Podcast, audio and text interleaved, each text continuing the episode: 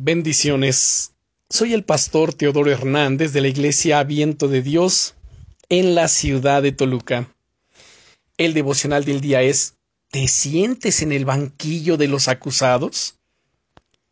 ¿Alguna vez has hecho algo de lo que te has arrepentido más tarde? Yo creo que todos, o casi todos, hemos hecho algo semejante, ya sea en nuestra infancia, en nuestra adolescencia o en nuestra adultez. En medio de todo ello, quiero decirte que hay alguien que trabaja y que aprovecha esos momentos de inestabilidad emocional, esos momentos en que viene el sentimiento de culpa a nuestro corazón. ¿Sabes quién es? Satanás. Que el Señor lo reprenda en el nombre de Jesucristo.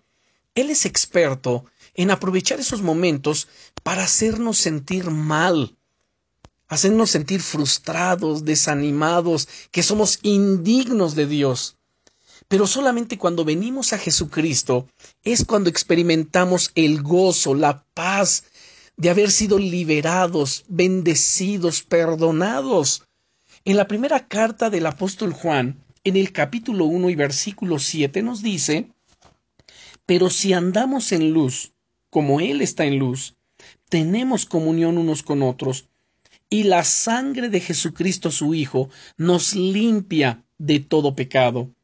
En el versículo 9 de ese mismo capítulo nos dice que si confesamos nuestros pecados, Él es fiel y justo para perdonar nuestros pecados y limpiarnos de toda maldad.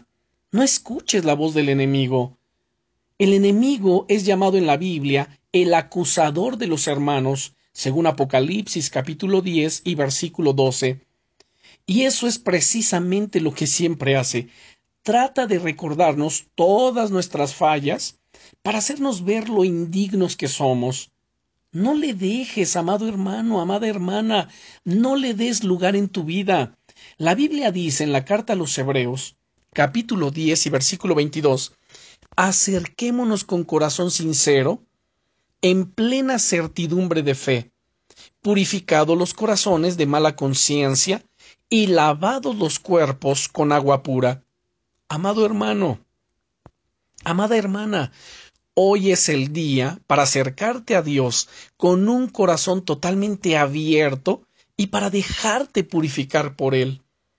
Deja que sus corrientes de aguas puras limpien toda acusación, toda mala conciencia en, tu vida y que te renueven en su presencia.